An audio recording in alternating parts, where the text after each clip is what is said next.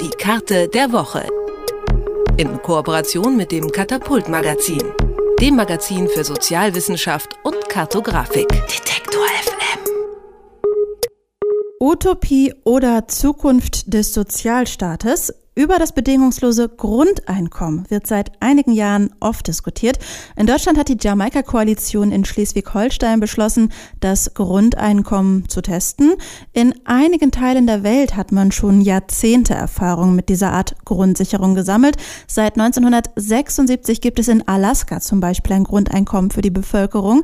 Mittlerweile haben auch andere Staaten schon mit Varianten von Grundeinkommen Erfahrung gesammelt und dabei Überraschendes beobachtet. Und über diese Beobachtung darf ich jetzt mit Jonathan Dehm sprechen. Er schreibt für das Katapult-Magazin und hat sich in der heutigen Karte der Woche mit Folgen des Grundeinkommens an unterschiedlichen Orten der Welt beschäftigt. Hallo Jonathan.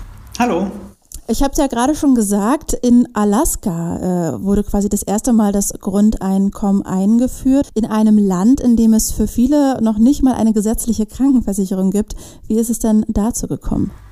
Ja, also zunächst mal muss man vielleicht feststellen, dass es sich ähm, bei dem in Alaska stattfindenden Programm nicht wirklich um ein bedingungsloses Grundeinkommen in dem Sinne handelt.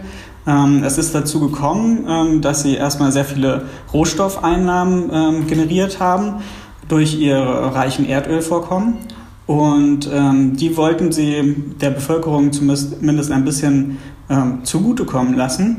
Und dementsprechend bekommen seit den 80er Jahren ähm, die Menschen dort vor Ort ähm, ja, eine gewisse Art Taschengeld zur Hand. Das äh, handelt sich 2017 ungefähr um 1100 Dollar, was umgerechnet ungefähr 970 Euro pro Person entspricht. Allerdings muss man dazu sagen, auf ein Jahr.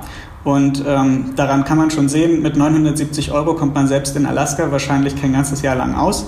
Also ein richtiges bedingungsloses Grundeinkommen ist es in dem Sinne nicht. Also seit Mitte der 70er Jahren wird es quasi dort, ich sag mal, durchgezogen. Ähm, wird es weiterhin auch so stattfinden? Ähm, also es gibt durchaus Debatten in der Bevölkerung, inwiefern man das Geld ausgibt. Also es gibt auch andere konkurrierende Interessen, die es da gibt, also dass man das eher direkt in Bildung oder direkt in andere Programme steckt. Dementsprechend ist es nicht ganz äh, unumstritten. Auf der anderen Seite ist es eben aber auch eine gewisse Art Verantwortung, die die Bevölkerung da zugesprochen wird und also es wird weiterhin kommen. Momentan steht noch nicht aus, dass das ähm, komplett abgeschafft werden soll. Die Höhe entspricht ja bloß immer ähm, einem neu berechneten Wert, also alle fünf Jahre wird geguckt ob man ähm, den oder dass man den Wert anpasst, je nachdem, wie viel aus den Erdöleinnahmen generiert wird. Du sagtest ja schon, ähm, dass eben die Erdöl, die Einnahmen durch das Erdölvorkommen hier der Auslöser sind für diese Grundeinkommensausschüttung. heißt es, dass man dieses Grundeinkommen eigentlich nur sich leisten kann als äh, Staat oder Land, wenn man so ein Rohstoffvorkommen hat? Oder wie machen das vielleicht andere Länder oder Staaten?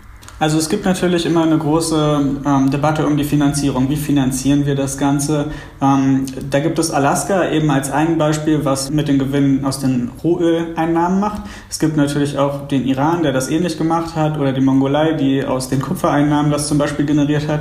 In anderen Ländern, jetzt gerade der ersten Welt, kann man natürlich sagen, ähm, dass wir theoretisch sowieso genügend Kapital zur Verfügung haben, dass es bloß eine Umschichtung braucht quasi über andere Steuern kann man das auch finanzieren. Also es gibt immer unterschiedliche Herangehensweise. Alle, Länder sind ja unterschiedlich.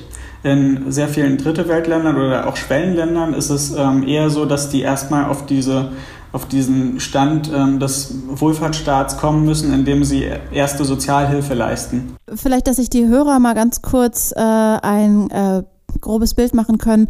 Wie häufig wurde denn das Prinzip Grundeinkommen bisher schon getestet? Ist eine sehr schwer zu beantwortende Frage, weil in dem Sinne ein wirkliches bedingungsloses Grundeinkommen mit allen drei Kriterien, die ähm, dafür einsprechen sozusagen, also es sollte existenzsichernd sein, ohne Bedingungen ausgezahlt werden und über einen längeren Zeitraum, am besten natürlich auf Lebzeit. So ein Experiment gab es bis dato tatsächlich noch gar nicht. Ähm, es gibt halt immer nur einzelne Experimente, die für einen bestimmten Zeitraum und teilweise eben unter sehr strengen Bedingungen stattgefunden haben. Und äh, dementsprechend, also bisher gab es kein komplettes ähm, Experiment dazu, sondern immer nur einzelne Teilbereiche. Dementsprechend muss man auch immer ganz genau auf die Situation in den einzelnen Ländern gucken, inwiefern die Aussagekraft auch auf Deutschland zum Beispiel oder andere restliche Länder zutreffen. Genau, aber dennoch hast du dir ja da unterschiedliche Experimente angeschaut und könntest du eins oder zwei nennen, wo du sagst, die sind eigentlich aus deinem Verständnis heraus schon relativ nah dran oder haben schon ein recht gutes System gewählt? Mhm. Also momentan läuft tatsächlich ein Projekt, also seit 2016 insgesamt, ähm, was auf zwölf Jahre angelegt ist. Das heißt, 2028 wird es abgeschlossen sein und 2022 sind erste Ergebnisse, ein kleiner Zwischenstand sozusagen, ähm, zu erwarten. Und das Projekt wird von Give Directly durchgeführt. Da stecken auch große Firmen im Hintergrund, die das Ganze finanzieren. Das heißt, dass da zum Beispiel auch Google mit investiert. Und ähm, das Projekt ist dahingehend sehr interessant, weil es tatsächlich ähm, sehr viele Dörfer ein Grundeinkommen ausschüttet. Das sind insgesamt 20.000 Rezipienten.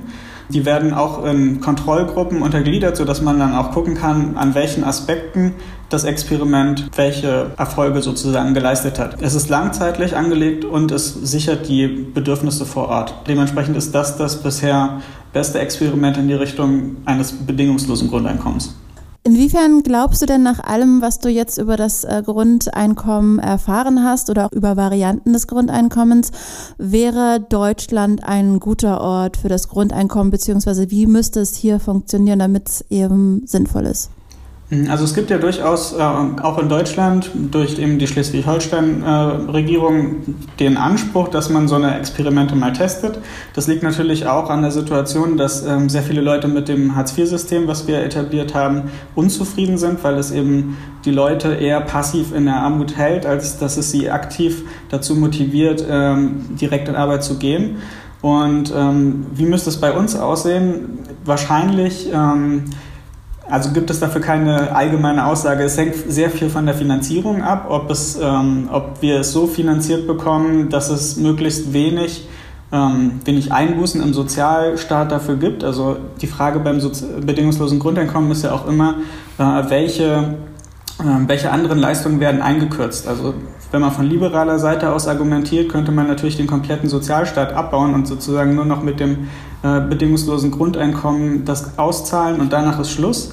Das ist von linker Seite wiederum oder progressiver Seite auch natürlich unerwünscht, ähm, weil dabei wiederum andere Leute auf der Strecke gelassen werden. Wenn man es richtig machen möchte, darf man auf jeden Fall, muss man auf jeden Fall die Bevölkerung mitnehmen und ähm, es gibt auch sehr viele starke Befürworter einer Volksbefragung innerhalb der äh, Gruppe. Das heißt, dass man das Ganze mit der Gesellschaft macht, anstatt gegen sie und nur von oben herab. Über Experimente mit Formen von Grundeinkommen, die weltweit schon ja, stattgefunden haben, habe ich mit Jonathan Dehm vom Katapult Magazin gesprochen. Vielen Dank, Jonathan, für das Gespräch. Ich habe zu danken. Die Karte der Woche. In Kooperation mit dem Katapult Magazin, dem Magazin für Sozialwissenschaft und Kartografik. Detektor FM.